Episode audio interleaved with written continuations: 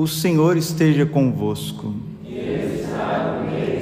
Proclamação do Evangelho de Jesus Cristo segundo Lucas. Naqueles dias, Jesus foi à montanha para rezar e passou a noite toda em oração a Deus. Ao amanhecer, chamou seus discípulos e escolheu doze entre eles, os quais deu o nome de apóstolos. Simão, a quem impôs o nome de Pedro, e seu irmão André, Tiago e João, Felipe e Bartolomeu, Mateus e Tomé, Tiago, filho de Alfeu, e Simão, chamado Zelota, Judas, filho de Tiago, e Judas Iscariotes, a quem se tornou traidor. Jesus desceu da montanha com eles e parou num lugar plano.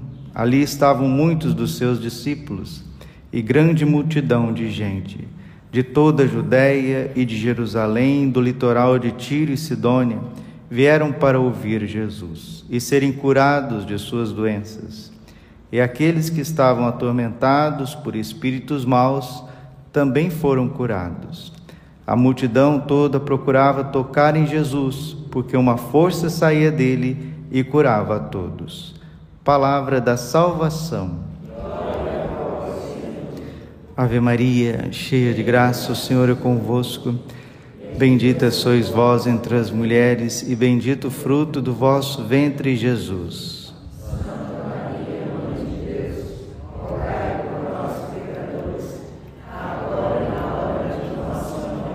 Vinde Espírito Santo, vinde por meio da poderosa intercessão do Imaculado Coração de Maria, vossa amadíssima esposa. Podemos sentar um pouquinho. Jesus, manso e humilde de coração. Naqueles dias, Jesus foi à montanha para rezar e passou a noite toda em oração a Deus. Subiu a montanha para rezar. Mas, Padre, Jesus não é Deus? Ele precisa rezar? Jesus é Deus, é a segunda pessoa da Santíssima Trindade, mas pelo fato dele ter saído do céu, descido do seio da Trindade e vir a este mundo e assumir a natureza humana, ele está mostrando que o ser humano precisa estar em conexão a Deus mediante a oração. No domingo, nós ouvimos o Senhor dizendo que é para a gente calcular os nossos passos, até as nossas palavras, para a gente tomar decisões nas nossas vidas. E agora, Ele, Jesus, o Senhor, o Verbo encarnado, a inteligência do Pai, a sabedoria viva em pessoa, vai orar, vai conversar com o Pai para tomar decisões. Mas Jesus não é perfeito, Padre, então como que ele escolheu Judas Iscariotes? A imperfeição aqui não está na eleição da vocação de Judas, mas na correspondência do mesmo.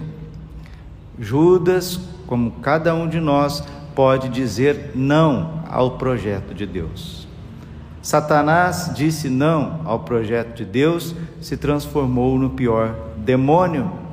Judas, que foi eleito para ser um apóstolo íntimo de Deus, governar o universo ao lado de Jesus, disse não ao seu projeto.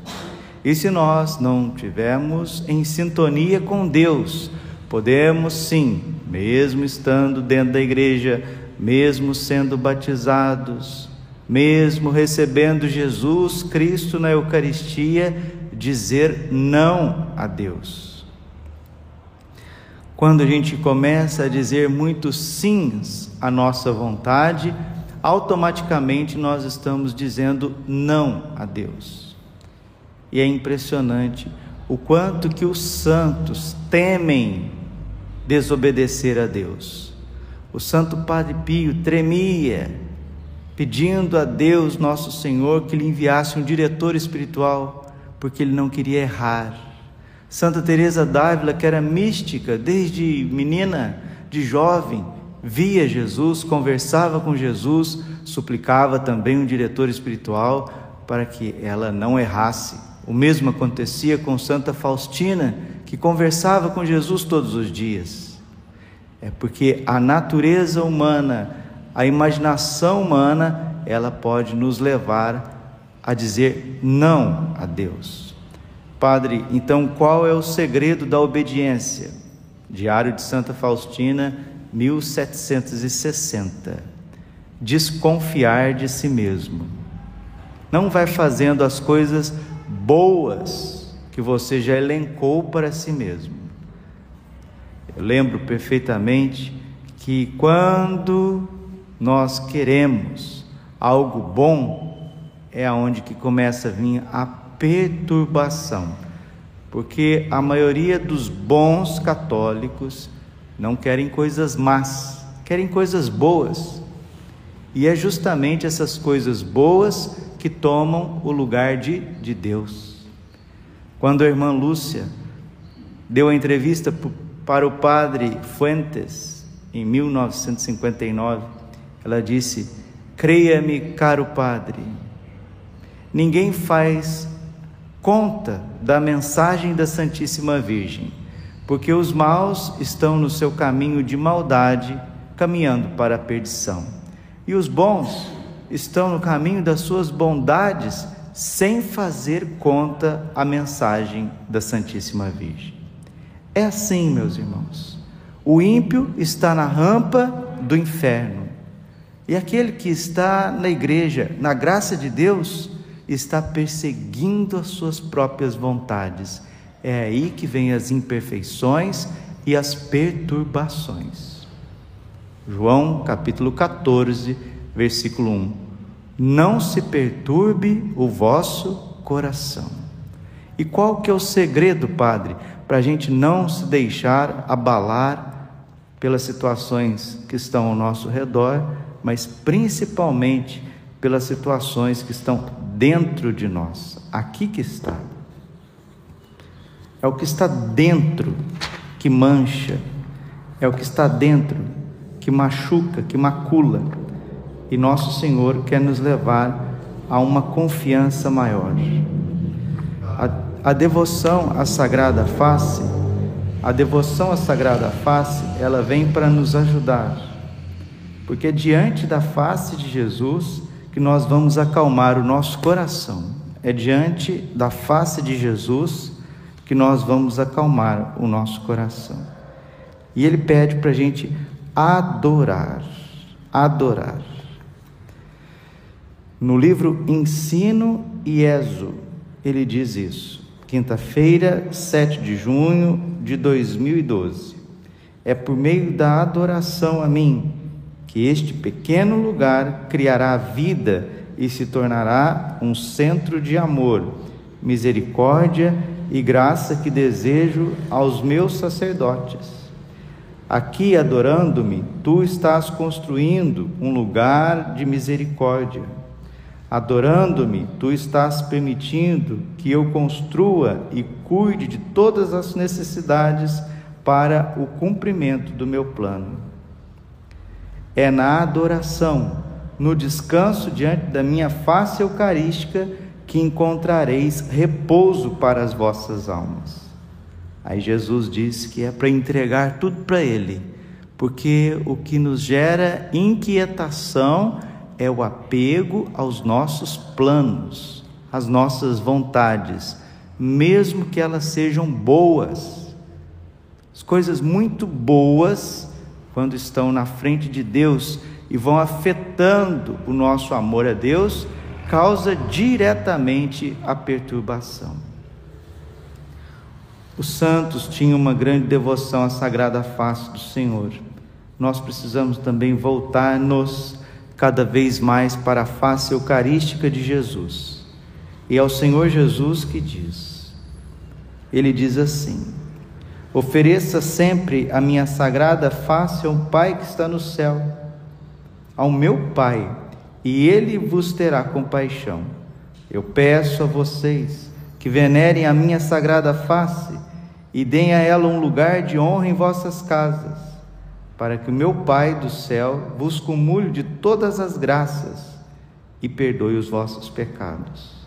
Meus amados filhos e filhas, fazei todo dia em vossas casas ao menos uma pequena oração à minha sagrada face. Nunca se esqueçam, ao levantar-vos, cumprimente-a e pedir a sua benção quando benção quando forem dormir. Assim irão felizes alcançar o Pai do céu.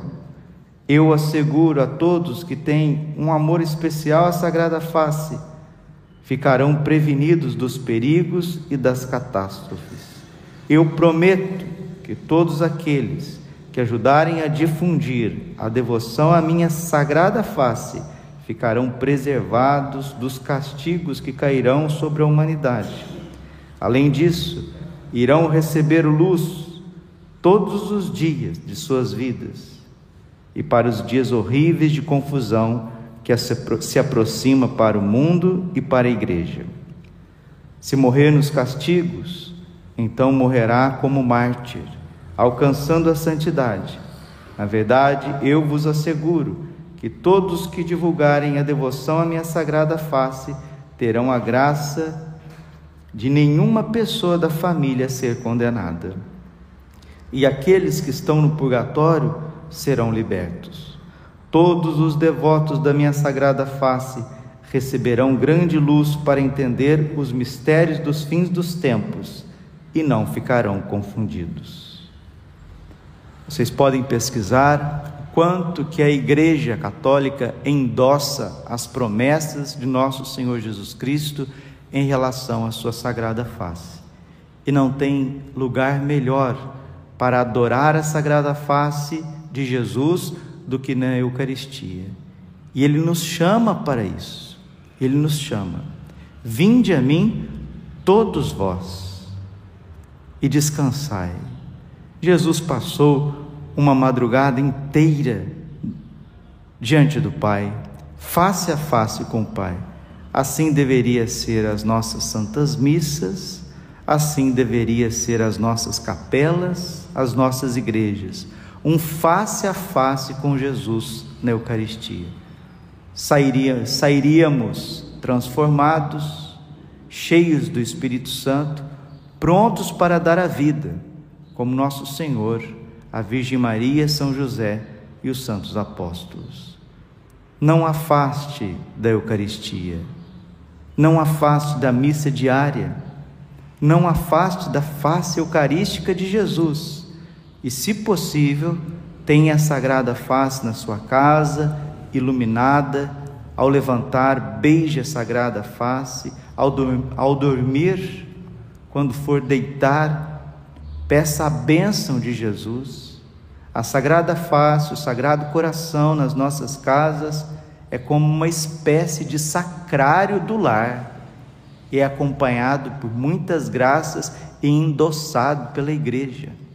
Por exemplo, Jesus disse à irmã Pierina em Milão em 1945: Toda vez que alguém contemplar a minha face, derramarei o meu amor nos corações, e por meio da minha face obter-se-á a salvação de muitas almas. A irmã Maria de São Pedro, carmelita de Tours, 1848, o Senhor disse assim: Esta face é como o selo da divindade, que tem o poder de reimprimir nas almas que a elas se dedicam a imagem de Deus eu lhes concederei uma contrição tão perfeita, um arrependimento tão perfeito, que mesmo seus pecados serão transformados diante de mim em joias de ouro precioso. Mesmo seus pecados serão transformados diante de mim em joias de ouro precioso. E no Evangelho Jesus disse: Quem tem os meus mandamentos, e os observa, este é que me ama. E aquele que me ama será amado por meu Pai. Também eu o amarei e me manifestarei a ele. João 14, 22. Senhor, mostrai serena a nós a vossa face e seremos salvos. Glória ao Pai, ao Filho e ao Espírito Santo, como era no princípio, agora e sempre. Amém Coração Imaculado de Maria, confiança, saúde e vitória.